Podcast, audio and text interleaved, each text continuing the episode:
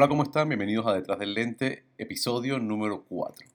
Es el cuarto en esta serie que empezamos hace poco de entrevistas eh, remotas en tiempos de pandemia y con varios amigos. La idea estaba hace rato flotando y se hizo realidad, se concretó. Hemos grabado varios ya y hoy compartimos con ustedes el cuarto que tenemos para, para esta fecha.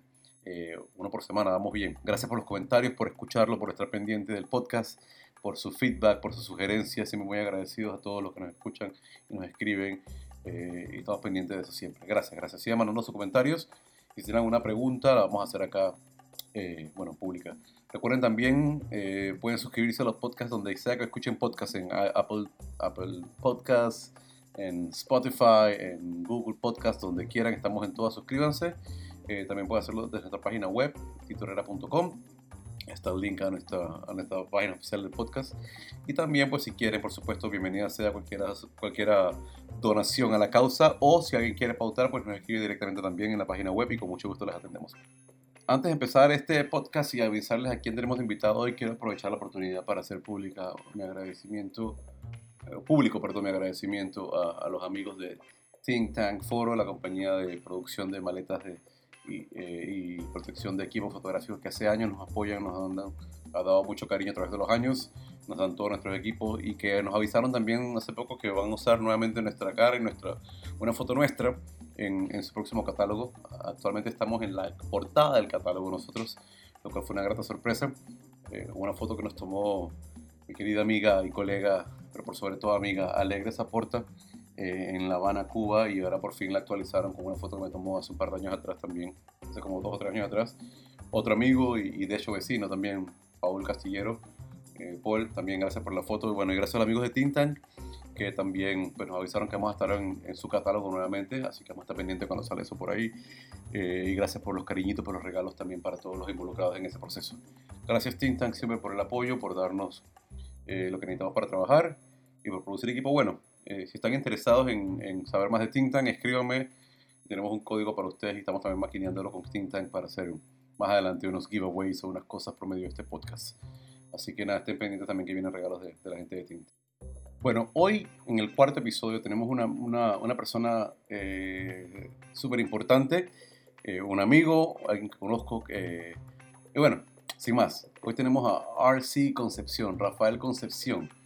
Para los que no lo conocen, Rafael Concepción es probablemente uno de los oradores o maestros de fotografía más prolíficos de los últimos años. Ha escrito 12 libros de fotografía, algunos eh, específicamente ordenados o a pedido de la empresa Adobe Photoshop. Eh, él es literalmente la persona que escribe libros sobre cómo usar Lightroom y, ah, Photoshop. Eh, tiene varios bestsellers también en Amazon. y nada, es una leyenda. Él es del Bronx, en Nueva York. Nos conocimos por medio de una amiga, colega, Celine Eskenazi, cuando nos contrató a los dos para ser eh, conferencistas en, en, la primera edición del Photo Week Panamá, que quedó increíble también. Me acuerdo clarito, estábamos, Celine, el evento empezaba formalmente, creo que era un miércoles, algo así, y Celine me llamó el martes, hey, estoy aquí, ¿sabes? Salí a cenar con, con la gente de afuera que llegaron para la conferencia y estamos aquí en un casco viejo cenando y después vamos a, a un bar a, a conversar y tomarnos algo, si quieres venir también llega. Eh, y bueno, yo, ¿sabes que Vamos un rato y me fui para allá y estaba, entre los que habían llegado temprano estaba Rafael Concepción, RC Concepción, que ya por supuesto había escuchado quién era, que es una leyenda de la fotografía, porque bueno, empezó y era, fue muy famoso con Scott Kelby, con otra gente después, pero después ese propio mérito eh, también despegó muchísimo y hoy en día, bueno, hoy en día está donde está, pero bueno, eh, nos conocimos echando cuentos esa noche ahí con Celine, hicimos clic, hicimos buena, buena amistad y y nada, Rafael hoy en día pues sigue, sigue atendiendo, atendiéndome y, acompañándome en esta clase de proyectos como este podcast que hicimos para ustedes. Rafael Concepción les va a hablar de muchas cosas. Hablamos de dónde está ahora, que está de profesor en la Universidad de Syracuse, en la Escuela de Comunicaciones, enseñando eh, narrativa visual y fotoperiodismo y multimedia, que de sus libros. Y hablamos mucho de un tema muy importante, que es la representación cultural y lo importante que es vernos representados en la, en la cultura ¿no? y, en, lo que hacemos. Así que nada, sin más les dejo esta entrevista, este podcast, esta conversación, una conversación más que una entrevista, la verdad, con, con este personaje, este boricua mexicano, americano, eh, pero por sobre todo amigo RC Concepción. Esto es Detrás del Lente, episodio número 4. Y esto es, eh, nada, Rafael, escúchenlo y esperamos sus comentarios. Bueno, y estamos ahora con otra entrevista en esta serie que estamos haciendo de conversaciones con amigos y colegas, eh, con creadores audiovisuales. Y en esta ocasión tengo la oportunidad de traerles a un, amigo, una, una, persona importante, un autor de libros que son bestsellers, una eminencia en conferencias, una celebridad del mundo fotográfico, pero un, pero un buen tipo, un buen tipo. Eh, mi amigo Rafael, a.k.a. RC Concepción. ¿Cómo estás, RC? ¿Cómo te va? Me, me, alegra tanto de verte, Tito. Es, es algo, una introducción así, ¿cómo la sigo, men? No, no. no pero es un placer poder, poder sentarme contigo para poder platicar sobre esto. RC, ¿dónde estás ahorita mismo? ¿Dónde, está, ¿Dónde es tu casa ahorita mismo? Cuéntame. Ahora yo estoy frizándome. estoy en Syracuse, New York, que queda como, como unas, unas cinco horas, unas cinco horas de, de, la ciudad, al noroeste de la ciudad. Sí. Lo conozco bien, lo conozco bien porque mi esposa es de uh, como dos horas de Syracuse, en Elmira, New York, cerca de ahí. Oh, ok. Sí, okay. Así que yo, me... iba a ir, yo iba a ir a la universidad en Elmira. Ah, sí, Elmira College.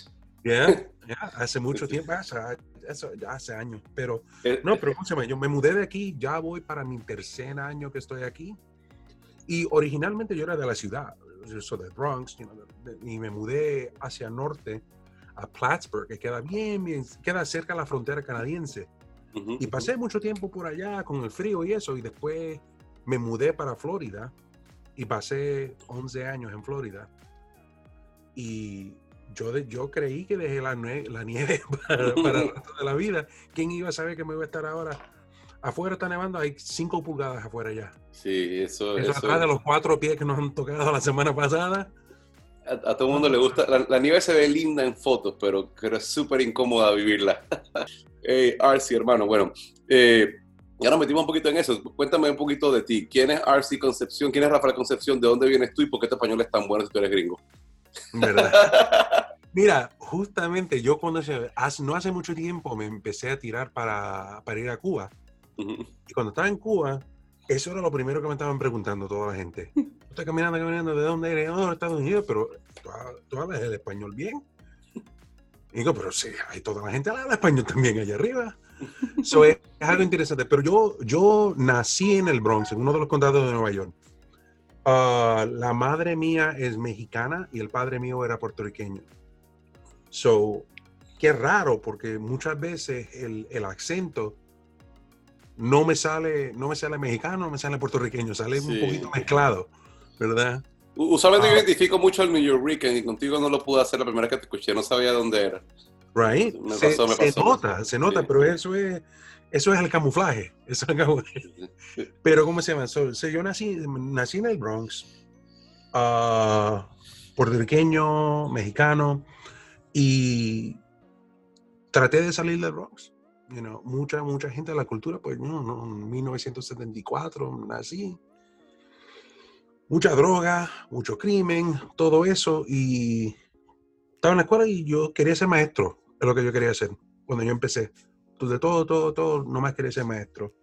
Y quería irme lo más lejos que yo podía de, de la ciudad, por todo el mismo del crimen y todo eso.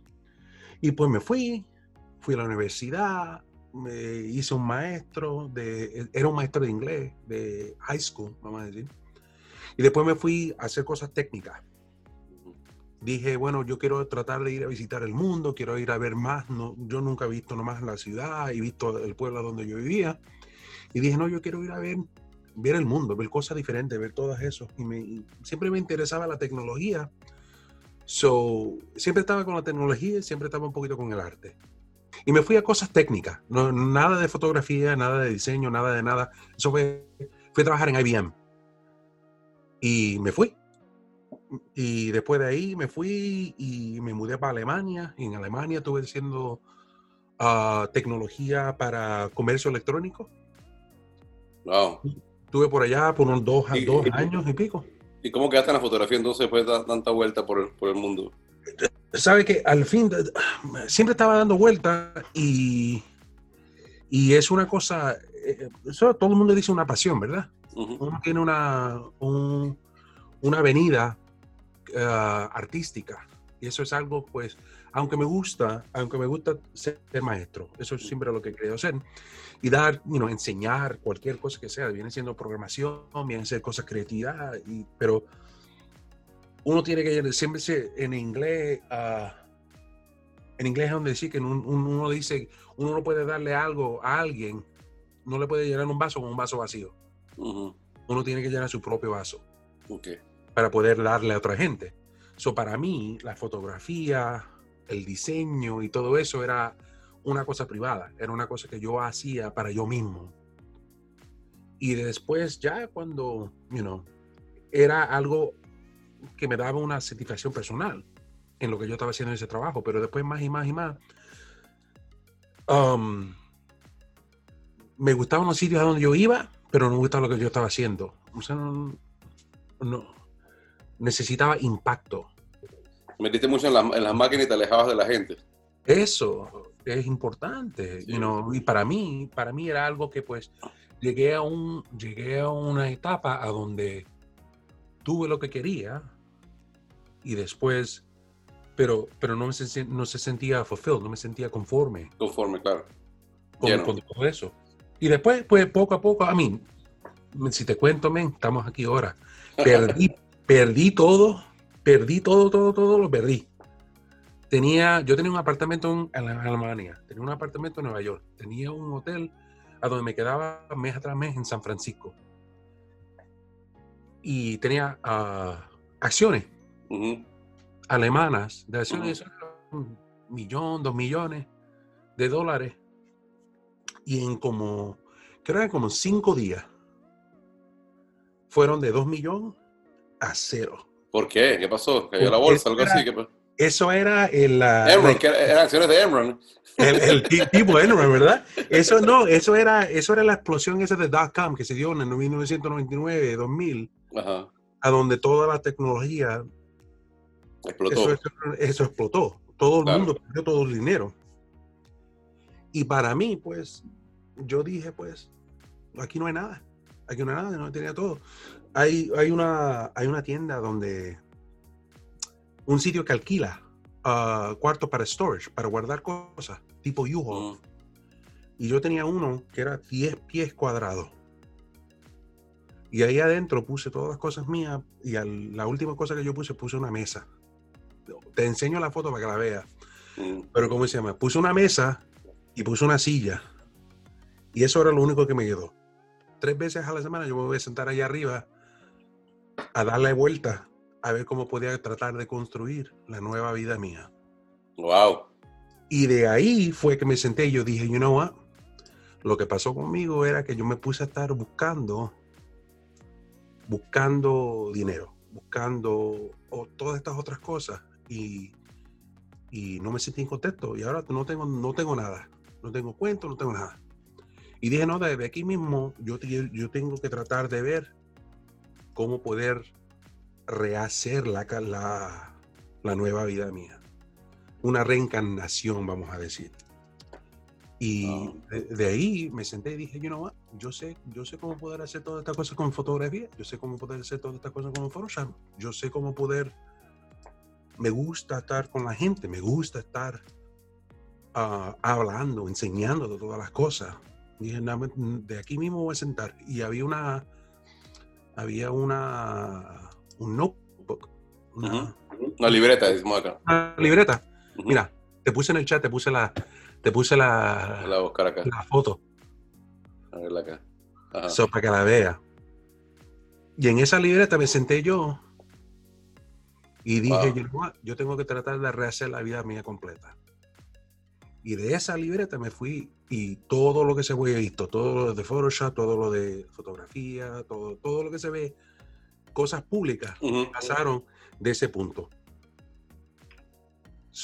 dime, y dime algo, entonces, viniendo, eso explica mucho por qué tu, tu conexión tan fuerte, tu influencia o tu especialidad siempre ha sido el tema de los software de fotografía, porque tú eres un tipo que viene del mundo de IT, de computadoras y todo esto. Entonces, ya conociste a ese fotógrafo, obviamente, pues sabes usar la cámara, eh, asumo que sí por lo que me cuentas, pero ¿cómo fue tú, cómo fue que hiciste la conexión de, con, digamos, con, con, los software de fotografía y, con, y, llegar hasta directamente a la gente de Adobe. ¿Cómo fue eso? Porque tú, tú eres uno de los, tú eres uno, si no el, principal, uno de los principales voceros de la compañía Adobe eh, por los últimos, no sé, ¿qué te gusta? 10, 15, 20 años. Eh, has escrito cantidad de libros con ellos. Entonces, ¿cómo? Yo, yo, entiendo que la conexión debe ser para ti lógica porque vienes del mundo de, de, de software de, de IBM y el mundo comercial pero ¿cómo fue que te recibieron en el mundo de la fotografía y cómo llegaste a Adobe directamente, a la cabeza de, de la bestia?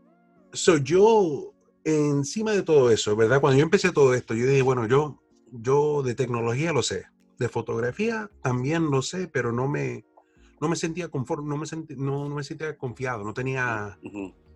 uh, courage, valor para poder decir que soy fotógrafo. Uh -huh. Yo dije, no, pues aquí se entra por detrás, aquí se entra, entra por la tecnología, porque eso la hace más, eso la hace más. Y eso me senté a estar dando clases con eso, trabajé con unas compañías a donde estaba dando clases sobre eso.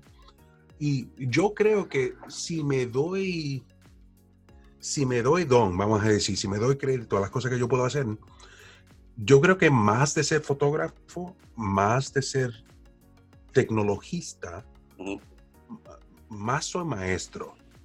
Y, y, y, en eso siempre me ha gustado tratar de poder enseñar cosas que yo sé al dif diferente tipo de gente. So, empecé en una clase, con dos clases, en, en, clases técnicas, escuelas técnicas, y se empezaron a dar cuenta gente. Y dice, oh, you know, tú debes ir a este sitio a ir a dar una plática, una charla sobre esto de Photoshop. So, empecé a ir a otro sitio, empecé a ir a otro sitio, empecé a ir a conferencias a donde estaban dando todas esas, estaban hablando de fotografía. Y en ese punto, la fotografía estaba dando, ya se estaba viendo el cambio entre la fotografía tradicional y la fotografía digital. Claro. So, se estaba viendo ese cambio y no había mucha gente que estaban preparadas para hacer el cambio ese.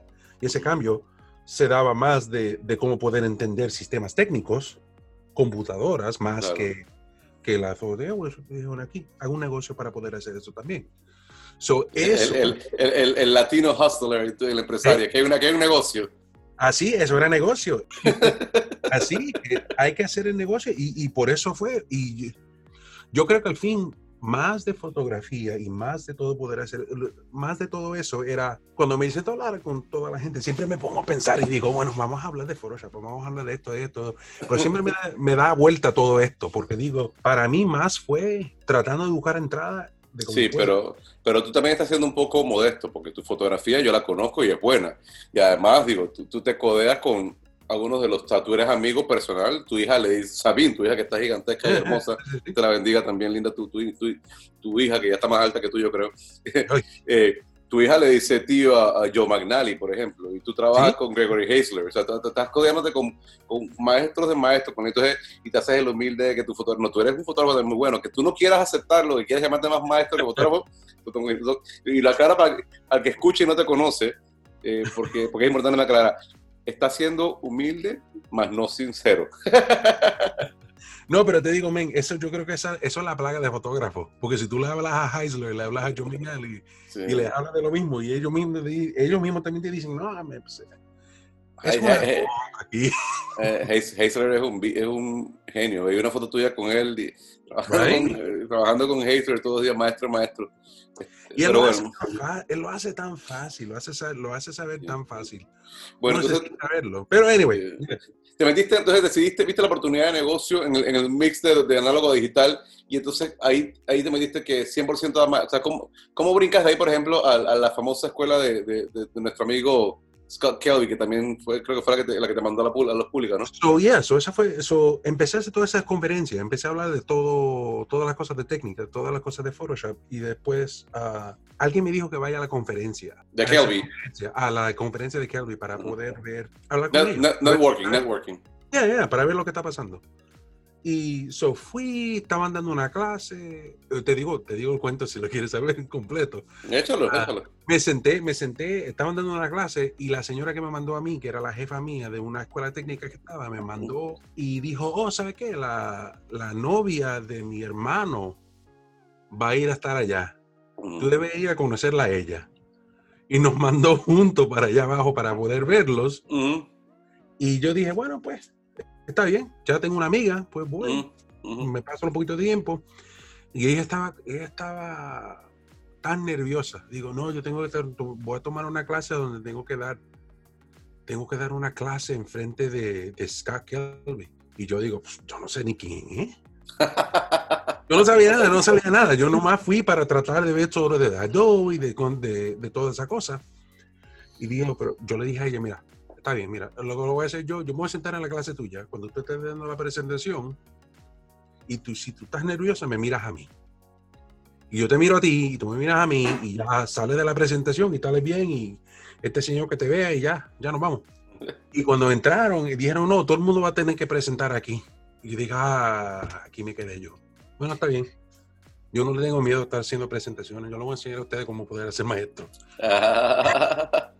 y en eso fue, di la presentación, la presentación y digo, bueno, gracias. Me dijeron, oh, ganaste. Yo no sabía ni que era ni competición ni nada de eso. Y me dijeron, no, mañana vas a tener que dar una clase en frente de 200 personas, creo que era, algo así. Y ahí estaban uno de los, uno de los ah, managers, directores de Adobe. Mm. So me senté a hablar con, you hice la presentación, después de eso me senté a hablar con ellos sobre de tecnología, de lo que estaba, de eso, y ahí empezó. 12, 13 años después. Todavía estás ahí. Todavía estoy ahí. So, ahora acabo de escribir el segundo libro de, del, del, de Lightroom, que es el curso uh, técnico que ellos usan mundialmente. el, class, el, ¿cómo es? Classroom in a Book. El Classroom in a Book. Sí, que, que by the way, oh. públicamente quiero agradecerte. Ah, iba a decir. Dilo tú si quieres, pues dilo tú. No, no, no, ya soy. Classroom in a Book es, es, es el libro oficial, el, el, el, tomo, vamos a decir, la, la clase oficial de Adobe para Lightroom. Pero una de las cosas que yo quería hacer, bueno, para mí eso era un gran honor que me preguntaran que haga eso. Pero lo que yo quería hacer, porque ese es un libro que se da mucho para personas que están empezando en fotografía, personas que están empezando en Lightroom. So, esa gente muchas veces son gente que son gente que pues están empezando este, este viaje en fotografía. Y yo creo que es bien importante que la gente que está empezando este viaje conozcan a gente que son bien importantes o conozcan, tengan inspiración, tenga, que se vea gente que ellos puedan identificar y puedan tener como modelos. So, en ese, you know, se consigue Heiser ahí adentro, pero también está el Tito Herrera. también está. No, no, no. Hermoso, hermoso. Yo me acuerdo clarito, yo estaba, estaba en Yucatán, México, haciendo un assignment eh, de trabajo. Cuando me, cuando me llegó tu, primero tu mensaje, después tu llamada, que te puedo llamar y yo, ah, llámame. ¿Qué tal si te, te, te, interesa, te molestaría si te, te presento para ponerte en un grupo, en un libro que estoy haciendo de Adobe? y esto me está vacilando. Esto con, eso no se juega, hermano. No, la verdad es que, eh, no, compadre, súper agradecido, súper agradecido. Como dicen aquí en Panamá, uno nunca sabe para quién trabaja. Yo nos conocimos antes de la conferencia de, Photo Week en el bar en Casco Viejo echando cuentos y fue un clic automáticamente. Y mira, son cinco o seis años después que estamos echando cuentos y, y, tú me has puesto ya, en, este es el tercer libro que aparecemos, yo creo. ¿Tercero? ¿Ya va el tercero? Tercero, ya, yo me puedo morir mañana. Tres libros ya. no, pero Para mí era, para mí era importante. Súper agradecido, ¿verdad? Agradecido por eso. para mí, o sea, el ver mi nombre, primero que nada, entrar, entrar a una librería, a un, a un bookstore, como yo siempre hacía, y, y, y haciendo fotografía, y, y, agarrar un libro y encontrarte a ti dentro del libro, eso es mind blowing. Eso, te vuela la mente, eh, porque yo lo hacía por miles de horas cuando estaba empezando y, todavía lo hago. Eh, pero además que te encuentres entre Amy Vitali, entre Joe McNally, entre Gregory Hazer, te queda como que, yo no sé qué le hice yo a este, a este boricuan eh, bronxino loco, o, qué se fumó, o qué se tomó, que está, pero, pero me metió aquí y estoy, de verdad, eh, muy agradecido por la diferencia, muy agradecido, muy agradecido. Pero ve, ahora, pero ve, ahora me toca a mí. Por lo que, lo que están viendo aquí, tienen que saber que lo que tienen aquí es un fotógrafo increíble. El trabajo tuyo, Tito, es... Hmm. se debe de conocer, se debe de conocer, debe de ser una inspiración. Y para mí era bien importante que, que se vea más, es, es, pues, es una cosa que sea un maestro, ¿verdad? Es una cosa que se tenga unas imágenes increíbles. Y eso ya se sabe, ¿verdad? O si no lo saben, tienen que ir a verlo. Mm. Pero más es, más es la, de que somos latinos. Eso somos latinos. y, es una cosa que pues... Eso, es una cosa bien interesante para mí. Hace, y, bueno, platicar sobre eso, pero es algo, es algo que ya hace unos cuantos años se ha una cosa que se, es más, se está, se está volviendo más y más y más importante para mí. Y you cuando me doy la vuelta, cuando estoy aquí en Syracuse y estoy en la universidad y todo eso, es, eh, en inglés le dicen representation matters. Eso te iba a decir, sí, eso mismo estaba pensando, era la palabra. La, la, representación importa. La, la representación importa. Claro. Y es algo que hay tanta gente que, que están empezando esto, que están empezando este viaje, están, están explorando este, esta pasión. Y para no ver gente que no conocen, para no ver gente de su misma lengua, you know, e, es, es un crimen de no hablar de esa gente. Es un, es, sería un crimen que el mundo no conozca quién es Tito Herrera. ¿Entiendes? Sí, you know, se debe de conocer. Debemos de hablar de, debemos de hablar de nuestra gente. la, representación es muy importante, en efecto. no solamente, o sea, no solamente eh, eh, por, por, la cultura latina en general, pero además también si puedes incluso hacer que, que, alguien más, o sea, cerrar el círculo más todavía, que alguien de tu país, de tu barrio, o sea, tú, ¿cuánta gente del Bronx que te ve a ti ahora dice, hey, yo puedo ser fotógrafo, puedo vivir esto, ¿me entiendes? Porque, o sea, porque, porque se relacionan contigo directamente y eso es súper importante. Y quizá un poco también el, el, el, el, fondo de esta serie de podcasts y, esta cosa que yo trato de hacer también es eso. Cuando yo empecé en fotografía, bueno, eran mucho tiempo atrás no había internet, no había muchas cosas y tampoco había mucha gente con ganas de conversar sobre fotografía, no había mucha gente con ganas de enseñar o compartir. Eh, había un secretismo y un egoísmo muy pesado eh, entre la gente que ya sabía. Y yo tuve la fortuna de que mucha gente, eh, por alguna razón, siempre como que le caigo bien, entonces tuvo gracias conmigo y me, y me abrieron las puertas, me enseñaron muchas cosas. Entonces, yo creo mucho, yo, yo no, no creo, no, no, no creo, es que yo sé que no tengo la posibilidad de enseñarle a todo el mundo personalmente algo, pero creo que es importante hacer esta clase de cosas para que la gente vea de que, hey, de que RC Concepción es accesible de que, de que, de que él está aquí te va a contestar, que habla tu idioma y de que, y de que si de alguna manera yo te puedo también ayudar a, entender algo más o a conectarte con gente como Arsi para que lo conozcas si no lo conocías, vale la pena también. Entonces yo creo que lo que tú dices eh, es un tema muy interesante, muy profundo y, es vital, es vital que la gente se siente identificada. No es lo mismo ver a un, un europeo de seis pies y ojos azules y cabello largo que un morenito de tu barrio. Eso es muy importante.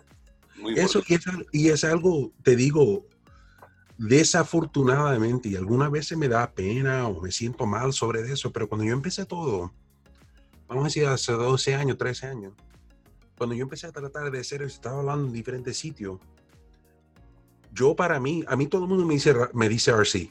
Cuando estamos hablando me llaman RC. Y para mí no es esconder, no, me trata, no, no es por tratar de esconderme de ser hispano, es porque soy una persona sumamente ah, guardada con, con, la cultura mía. O sea, el nombre mío es Rafael.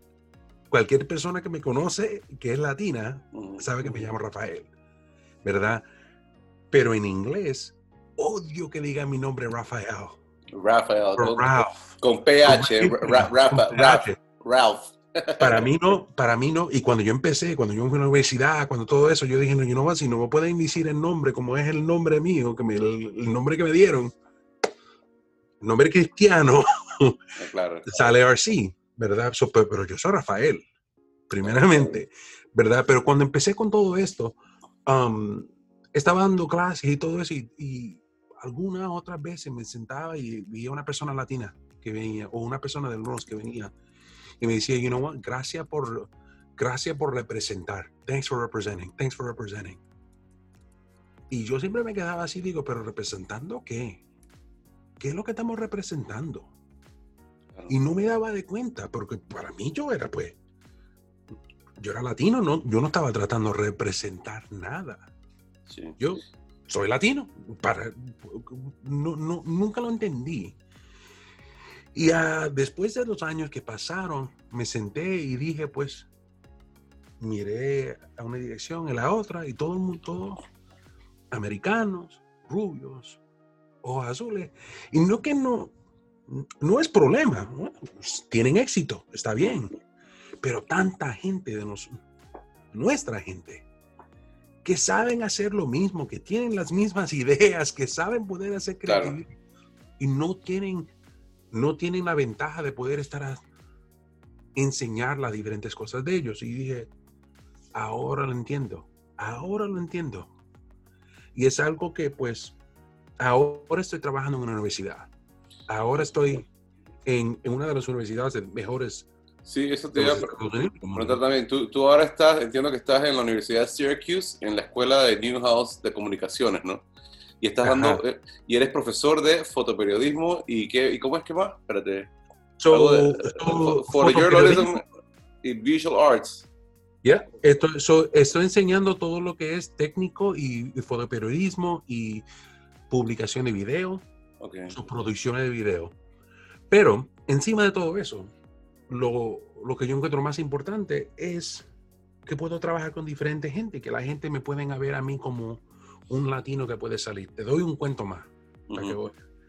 Hay un sitio en el Bronx que es increíble, que se llama The Bronx Documentary Center.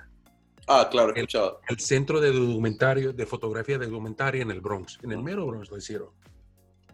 Y yo fui para allá y tenía que dar una charla con ellos. Y fui con un señor que se llama Mike Davis, que es, era el, el editor, uh, deputy editor, editor, una de la gente de, de, fotografía en el White House, en la Casa Blanca. So, a un lado estaba él, al otro lado estaba Gregory Heisler, ídolo mío, amigo, pero ídolo. Claro, un monstruo, una leyenda Gregory. So me senté y nosotros fuimos para allá, eran los tres de nosotros, estábamos dando una plática. Y Mike, el de la Casa Blanca, se sentó a, hablar con los muchachos, diciendo de la Casa Blanca, diciéndole esto, de esto, otro. Y los muchachos nomás se le quedaron mirando. Nada. Y Greg Heisler se sentó a hacer su plática sobre de las imágenes. Ellos son fotógrafos, estos muchachos son fotógrafos. Le enseña la fotografía y para ellos, nada aplauden, son, you know, eran interesantes, lo consideraron interesante, pero no se le veía uh, gran cambio. Mm. Y me senté con ellos y le dije, bueno, yo le voy a enseñar esta fotografía de esto, de esto. Le dije, pero ¿sabe qué? Yo me crié a tres cuadras aquí. La mamá mía eh, me compraba la ropa en esa tienda que está ahí a la vuelta. Y eso se le cayó la cara a todos esos muchachos. Mm. Ellos se encontraron completamente en un estado de shock. Claro. De que una persona de ese mismo sitio está haciendo estas cosas. Pero para mí eso era la representación de esta gente que tienen tantos títulos, tienen tantas cosas. Para ellos no era importante, pero claro, eh, es un mismo vecindario. Es representación, es, que eso es muy, sí, eso, esa es, dices, es algo que tú lo haces involuntariamente. Eh, tú estás haciendo tu carrera, estás haciendo tu trabajo, tu vida, lo que te gusta, lo que te apasiona, y estás haciendo lo porque te gusta, o porque tienes que comer o alimentar a tu familia, por ejemplo, y de repente un día te das cuenta que te ponen la etiqueta de, de, la comunidad, de la bandera, y entonces ya tú, ya, sin que, estás haciendo lo que te gusta, o, lo que te toca hacer, pero automáticamente te toca por default la, la, presión de, bueno, es que tú estás allá, así que tú no representas a todos porque nosotros no estamos allá. Y eso, eso, es, eso es, eh, le pasó, bueno, le pasa a Ezra, por también, para mí que tú conocemos que es amigo también, que está haciendo cosas allá, a su esposa también. Creo que a todo el que sale le pasa eso, ¿no? Eh, o a todo el que está logrando más o menos algo le ponen esa presión encima. Lo cual es bueno, pero a la vez también es importante eh, cuando, cuando, estás ahí entenderlo. Creo que tú también lo entiendes mucho. Y esto lo hemos hablado también tú y yo un par de veces. Eh, lo explicaste cuando me llamaste por lo del libro, ¿no? Que, lo, que me pareció súper super lindo el detalle que me invitaras, pero también el trasfondo que era representación, ¿no? Que quería gente latina en, en, la vuelta. Por cierto, hay un fotógrafo en tu libro, eh, el, el, que es del Bronx también, que hace fotos de hip hop, ¿cómo se llama? Joe. Gonzo, man. Oh my God. Ese man yo no, lo, yo no lo conocía, lo conocí en tu libro. Cuando me llegó la copia del libro, que por cierto no me la ha firmado todavía, tengo, lo tengo ahí para que me lo firme cuando te vea, no, lo hemos visto. Pero eh, empecé a mirar así, y entonces, ¿quién es este man? Empecé a hacer, ah, este tipo, es, una leyenda. es una leyenda, ese hombre es un hombre increíble, boricua también. Sí, una leyenda, pero es como todo underground del hip hop en Nueva York y la cosa, ¿no? Trabajo, trabajo documental muy interesante. Ahí lo sigo en Instagram también, me, me quedé pegado. Tiene que hablar con él, tiene que hablar con ellos, te pongo en comunicación. Dale, dale, dale, porque tiene unas historias y unas fotos pues, y me quedé como que, wow, este man, ya vale la pena el libro con esta, con esta, vaina. Yeah, no, no, no, ese, y él también tiene una historia bien interesante, porque la mamá de él era una persona que trabajaba con el gobierno local en el Bronx. So, ella era una persona que trabajaba para poder hacer la, la revitalización del Bronx. Tengo que cuando se hacen las palabras grandes, tengo que sí, sí, sí, sí, ponemos un poquito más lento. pero no, pero ¿cómo se llama? Él es bien interesante, bien interesante. Yo un ídolo de yo para mí esa foto esa foto que se ven en el, en el libro que, que sacó Joe, a donde hay, parece que si fuera un terremoto. Eso era un desastre completo, se ve una bandera puertorriqueña. No sé si, si, si conoce la foto, pero en esa foto, eh, así se parecía al Bronx cuando yo estaba viviendo ahí. Tú, estabas en el periodo de la, sí, en la época de, de los 70, ¿no? 70, o sea, en los 80, 80, 80, sí, que se, estaba el Bronx eh, duro, ¿no? Ya, yeah, eso era, eso era durísimo. Eso era un tipo, eh, en, ese, en esa época en el Bronx le estaban llamando, el Bronx se estaba quemando. Ajá, exacto. Si, vas al Google, si vas al Google y ve Bronx is burning, eso es lo que estaba pasando. Eso era un desastre por ahí adentro. Pero es, ese muchacho sacó una foto. mira, tienes, tienes, tarea, tienes que ponerme en contacto con Gonzo para decirle que, que, venga para el podcast también para hablar, de fotografía de hip hop. A ver si, ya que estamos en el tema de libros, ¿tienes cuántos libros escritos ya? Tienes 12 libros. 12, libros, ¿verdad? El último, estás contando el que viene ahora, el álbum nuevo que va a salir ahora también. ¿Y cuál es, cuál es el best seller de todos? ¿Cuál es el que más te ha gustado? ¿Cuál es el que más ha vendido, el mejor se ha vendido de todos? Um, uno de los libros, uno eh, yo creo que, yo creo el libro de HDR fue el libro que se vendió súper más de todos los otros. Okay. Que es bien interesante porque es una cosa que yo traté de hacer nomás para tratar de, de salir de él. Y eso era una cosa, me salió éxito, pero una cosa que yo no sé cómo contarte. Cuando estaba pasando toda la cosa técnica de HDR. Fue, como, fue como una moda, no todo era HDR era como todo, era, una moda, un estilo, ¿verdad? Y lo que te pasa es, un, es cuando uno revela una foto, hay um, información en una foto, en las altas luces, vamos a decir, en una foto. Si uno trata de revelar para las altas luces, no se pueden ver cosas en la sombra. En las partes más brillotas no se ven cosas en la sombra. Pero si trata de revelar una imagen para que se vean cosas en la sombra, en las... Revientas arriba. Right. So, se hace difícil. So, este proceso ah, tomaba esa, una serie de fotos y se combinaban con tecnología para poder hacer una foto que se veía más como si fuera una cosa de arte. Sí, parecía más... Nunca me gustó mucho, la verdad. Eh, era, se, veía como demasiado falso, como demasiado... la verdad, se decía como tipo pintura, como si fuera una cosa...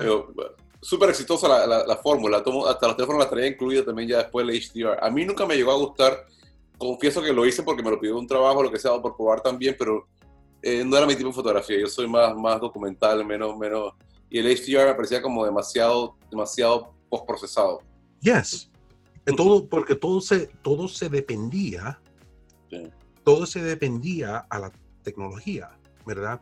So, cuando, cuando yo empecé a hacer ese libro, yo lo quería llamar algo completamente diferente. El título del libro en inglés iba, iba a ser Exposing HDR. Y era para tratar de, enseñar a la gente. Yo para mí era, yo como maestro, a mí no me importa. A mí si alguien quiere saber cómo yo hago una cosa, yo te digo inmediatamente cuáles son las luces, cuál es el de eso, cómo se hace esto. Yo, eso yo digo por ser maestro. So para mí, cuando yo vi toda esa tecnología, yo dije, you know, es, eso no es lo más importante. Eso es fácil, eso todo el mundo puede saber. Ese. Mira, esto es lo que tú haces. Tomas esta foto, tomas esta foto, tomas esto, usas estas combinaciones, esto es lo que se usa. Eh, asegúrate que tengas esto Y yo dije, si ya yo escribo todo eso en un libro, yo, le, puedo enseñar a la, yo le puedo enseñar a la gente que eso no es, eso no es la magia. Eso es fácil, eso es como una receta. Lo puedes saber. la magia en la fotografía es cómo poder hacer la foto. ¿Verdad? Toda la otra cosa, you know, el, el arte de la foto es, existe en otro lado. Toda esta cosa técnica es una receta. Importante, pero es una receta. Lo puedes saber fácil. So, yo traté de escribir el libro de esa ventaja. Yo dije, bueno, si escribo la receta y ya se la doy a toda la gente, ya se acaba toda esta cosa de HDR y ya. Y fue el más vendido de todos. y se vendió lo más de todo. Bueno, pero está bien. Nadie sabe para quién trabaja, como te dije, ¿no? Sabe para quién trabaja. Sí, y that's it. Y yo dije, pues, you know, salió bien. Y después de eso, el, el libro, esos libros ahora, de los libros técnicos de Lightroom, yo creo que son también se han vendido muchos. Dime algo, ¿y, cómo ha sido la recepción del libro de Lightroom? te iba a preguntar, ¿se ha vendido bien? ¿Se ha vendido bien? Sí, se ha vendido bien. Y es una cosa que se ve mucho en escuelas, en universidades. Yo te voy a cobrar comisiones por las ventas en Panamá por la promoción que le hice el libro también. Debo tener un, un, un, fee ahí de promoción incluido porque... Eh, Tax. Eh, ¿a, quién le escribo a la gente de Adobe para pedirle esa vaina? Oye, Arsi, dime algo, hermano. Tú, eh, te he visto a ti con Nikon, con Fuji, con Canon, con todo. ¿Dónde estás ahora? ¿Qué estás haciendo? ¿Y, cómo, cuándo y por qué? So, la, ahora recién he estado yo usando las cámaras de Fuji. Ok. Um, es, yo soy una persona que uh, tira, ha sido foto con Nikon mucho, mucho tiempo. Sí, yo me acuerdo. Y todavía quedan ahí. la todavía estoy usando pero recién ha estado tratando de experimentar más con el, eh, la cámara de medium format. Ah, la nueva que sacaron ellos, sí. La, la GFX, se dice GFX 50 es la que tengo yo. Okay. Um, pero es, el sensor es un poquito más grande. ¿Cómo se le dice en español? Medium format. Sí, formato medio. Formato medio, ¿verdad? Para mí, el sensor ese de formato medio me está interesando mucho. Y lo he usado anteriormente cuando he estado haciendo cosas con Hasselblad y eso, pero... Sí, yo trabajaba formato medio en película también. Right. So, para mí, eh, es algo del sensor que me gusta, me gusta la, cómo se ve la foto en eso. Bueno, más información, no más calidad. El sensor más grande, más información. Son más información. Yo he estado experimentando con eso. Yo creo que la, la, la, serie de fotos que se puede tomar y, y, eso, pues la tecnología se ha puesto en, un modo. Si yo trato de comprarme una cámara Phase, ¿verdad? Una 645 o una Hasselblad, salen como 20 mil dólares, 25 mil dólares. Claro, claro, claro. Sí. Carísima, carísima.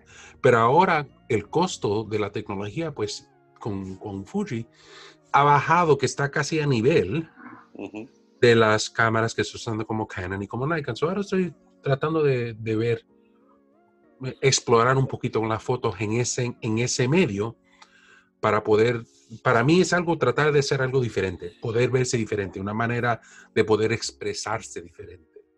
Hay una pregunta que te quería hacer también, que para mí es importante antes de que se me olvide, eh, que la tengo acá en mis notas, es, que sé que es un tema que a ti te gusta hablar mucho y que es muy importante, y, y estoy de acuerdo contigo, creo que si te escuché bien, estoy de acuerdo contigo en tu punto de vista, pero quiero escucharlo de ti de cuenta. ¿Cuál es tu feeling o tu opinión por tu punto de vista en el tema de, de fotógrafos y su manejo de, redes sociales versus página web, una o la otra, las dos. ¿Cómo lo ves tú? ¿Qué, debe tener cada fotógrafo? ¿Cómo, lo, cómo, cómo tú recomiendas eso? Yo creo, que, yo creo que como fotógrafo es bien importante que uno tenga un centro, una casa, un, una área a donde uno pueda ir para poder enseñar las cosas que se van a hacer y eso. Y desafortunadamente, yo creo que ha cambiado mucho las redes sociales, los algoritmos para poder tratar de, sacar anuncios y todo eso en las redes sociales se ha puesto un poquito más difícil para poder tratar de, de, sobresalir. De sobresalir en esa área. So, para mí, yo creo que es bien importante que uno tenga un centro tengo una casa, tengo un sitio de red a donde uno puede enseñar todas esas cosas y poder usar esos sitios de red como sistemas de anuncio para atraer a diferentes entes para su propio sitio. ¿Qué le aconsejas a tus estudiantes, por ejemplo, que están empezando? ¿Qué le aconsejas, qué le aconsejas tú a tus estudiantes ahora que eres profesor en la universidad y a los que te escuchan, porque le aconseja cómo lo deben manejar, ¿qué, qué, qué recomiendas tú que deben hacer? Yo creo que, yo creo que lo más importante ahora es si hay una cosa, si hay una cosa que yo le puedo aconsejar a la gente es que se me que traten el mundo de video. Ok, multimedia. Es, multimedia es una cosa que es bien importante porque cuando uno trata de cuando uno trata de hacer video de muchas de las video y audio, o sea, con, este mismo podcast, es algo que es es algo que ahora está teniendo un renaissance, un renacimiento. Renacimiento. Y um, es más fácil para poder tratar de sobresalir de todo, de todos esos algoritmos. Um, en Facebook, cuando uno hace contenido, tiene que seguir haciendo contenido, seguir eh, agregando fotos, haciendo comentarios y eso lo más que haces, más puedes salir. y, y, you're noticed, te pueden notar. el, público te puede notar. Um, en video tienes más alternativas. Puedes ir a YouTube, puedes ir a Vimeo, puedes ir a Twitter, puedes ir a, diferentes áreas a donde puedes enseñar. Y eso te da más uh, visibility, visibilidad. Visibilidad, claro. Para que, para que te puedan ver. Um, y no tiene que ser algo, no tienes que ser director, o sea, no tienes que ser director, hacer películas ni nada de eso, pero poder enseñar fotos en un modo de video. Como herramientas de multimedia, pues. Como, ajá. hoy en día yo creo que el periodismo eh, se mueve hacia eso. El, el, periodista, entiéndase el contexto general, fotoperiodista o escritor o lo que sea, que más puede hacer cosas, más posibilidades tiene de sobresalir.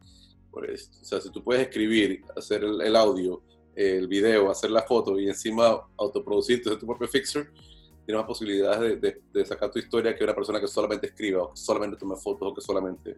Y eso es, el, eso es, eso es lo que pide eso es lo que pide el futuro ahora. Yo creo que desafortunadamente, si una persona no solamente hace video o solamente hace fotografía, no, no se ve, no se ve. Yo, yo ahora en la universidad, en, en Newhouse, hablamos mucho sobre eso. Hablamos de que todas las compañías a donde National Geographic, Time, cualquier que sea, siempre están buscando a personas que son fotógrafo y video y redes sociales y más y más.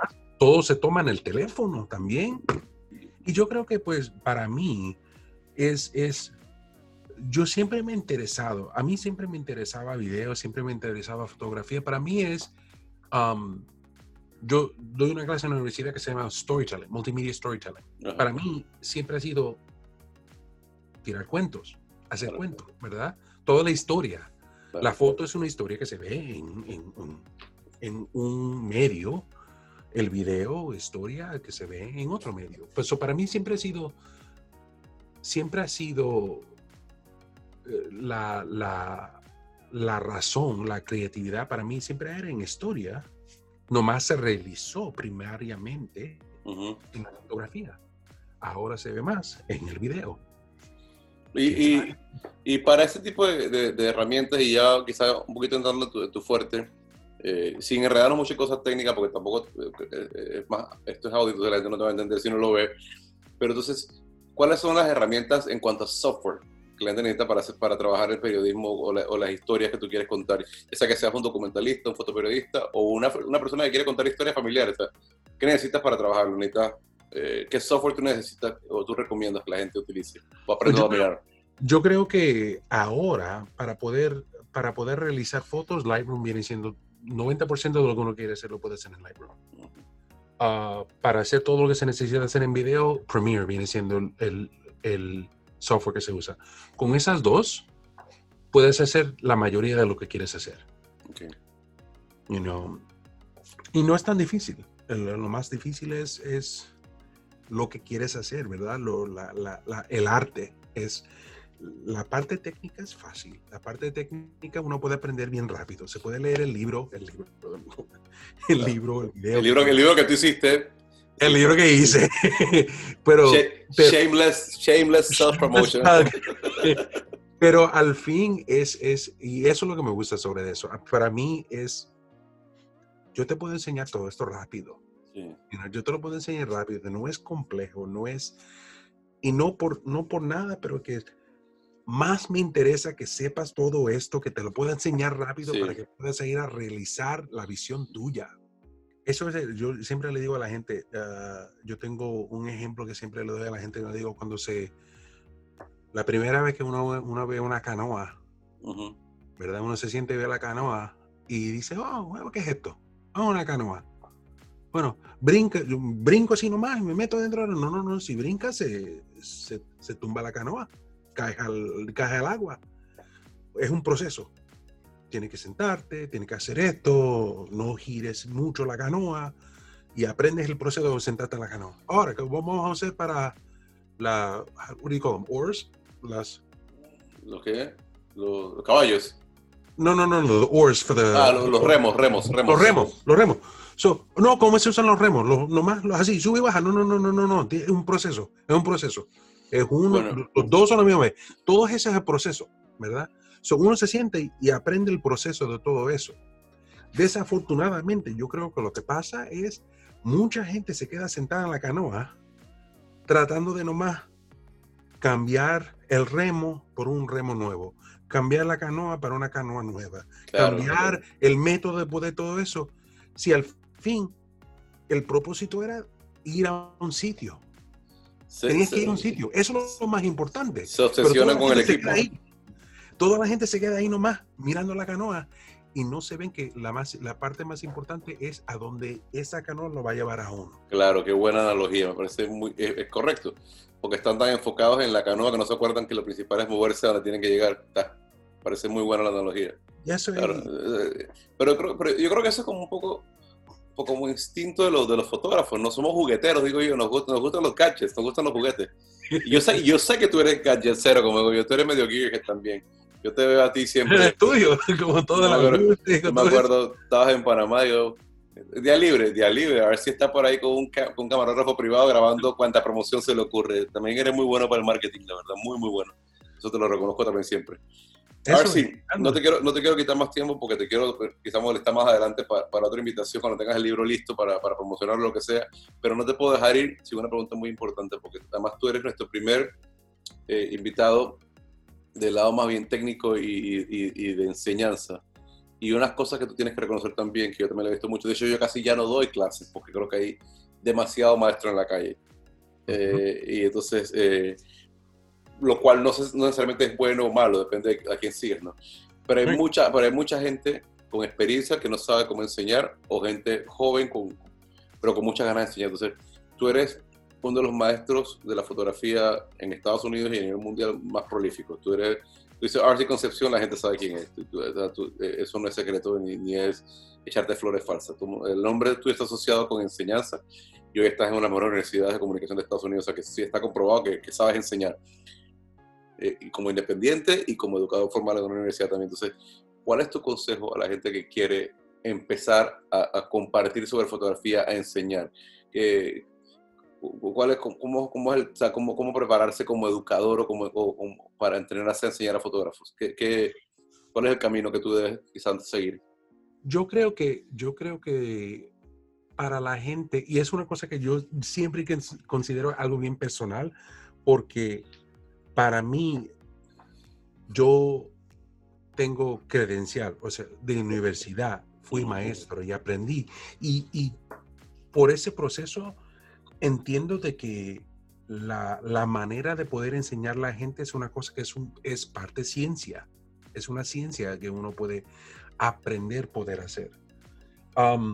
hay cursos, hay videos que enseñan uh, teoría de, Adult Learning Theory, que uno puede, uno puede, entender, puede ver para poder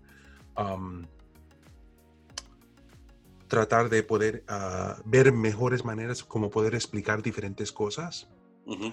Hay diferentes teorías de, educación de adultos que uno puede ver.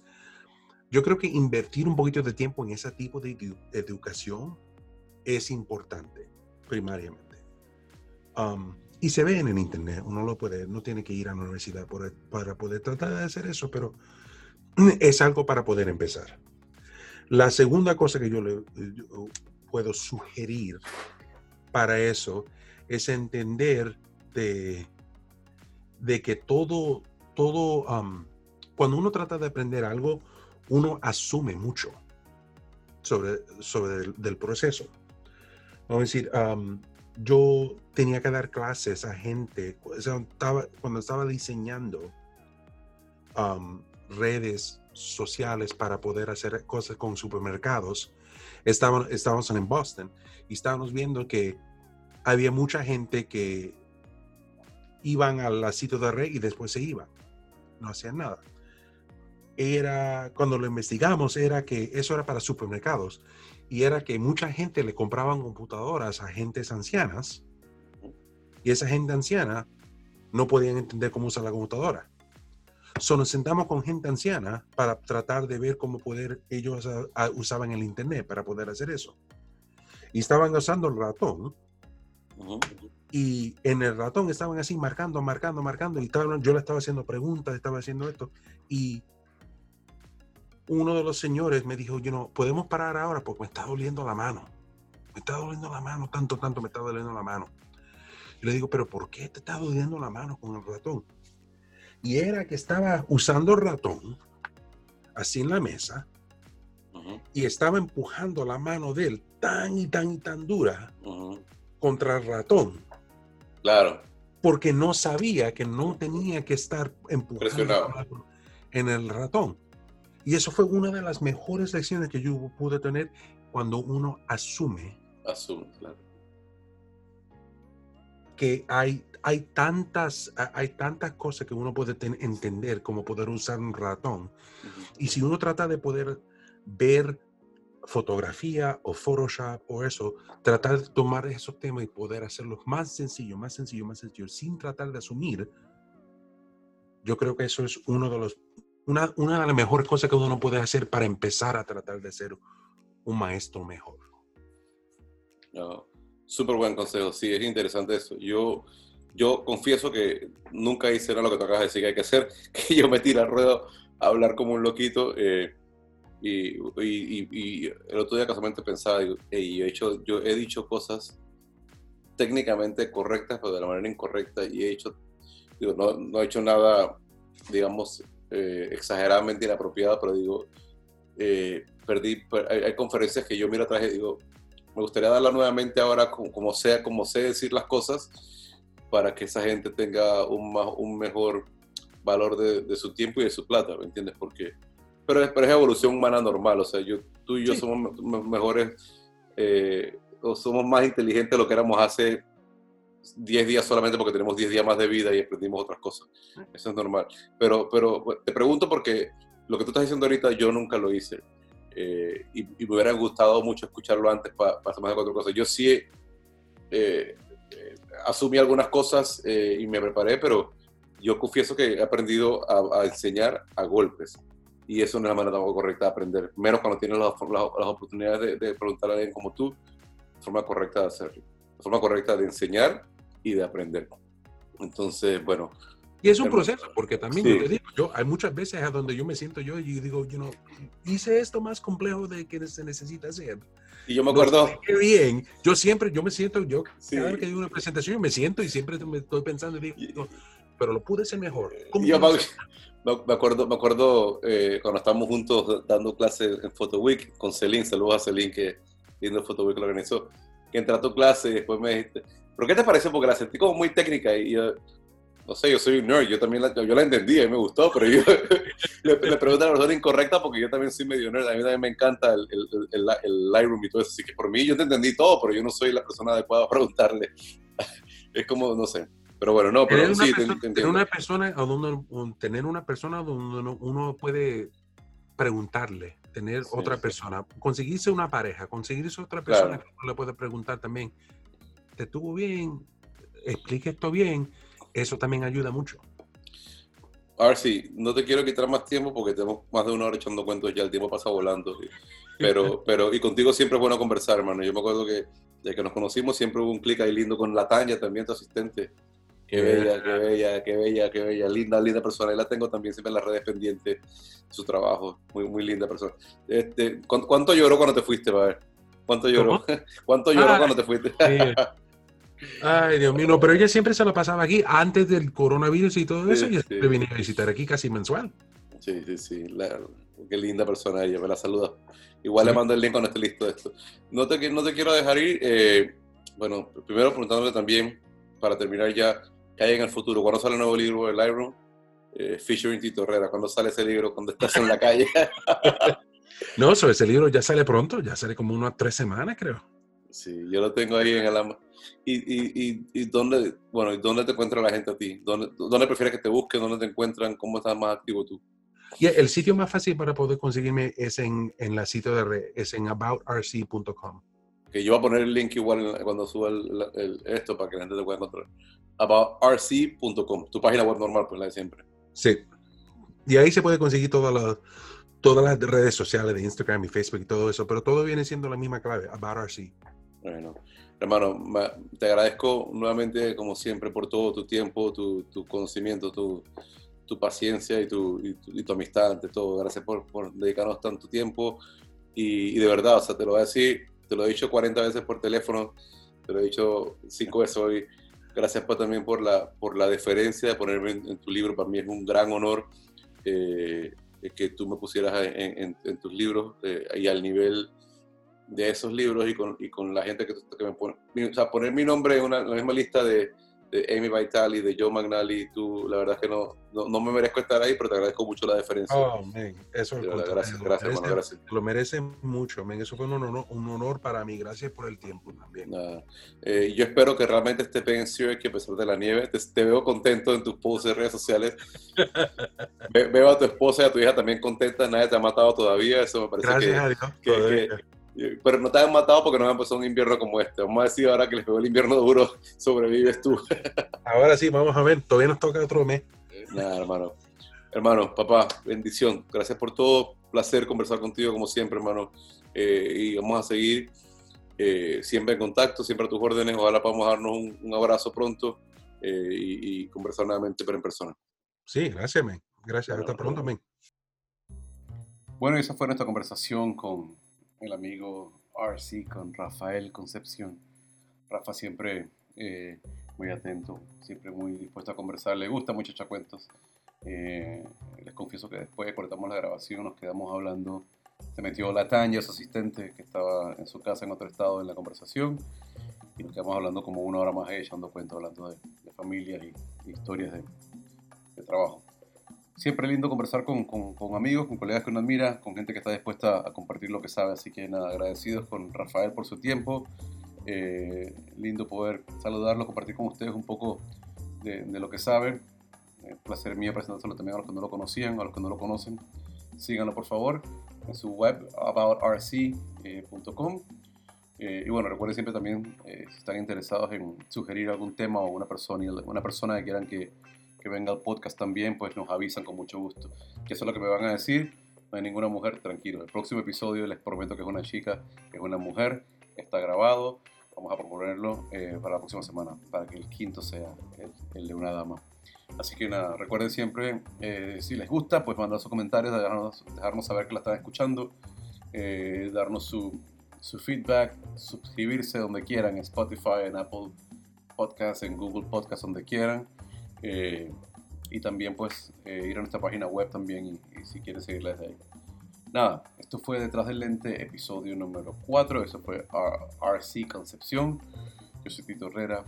Hasta la próxima semana, donde venimos, les prometo, ya con una dama o una mujer, para que tengamos entonces una representación también femenina en el podcast, que ya tenemos varias, pero no hemos sacado. El próximo va a ser una mujer, prometido. Saludos y gracias por estar acá.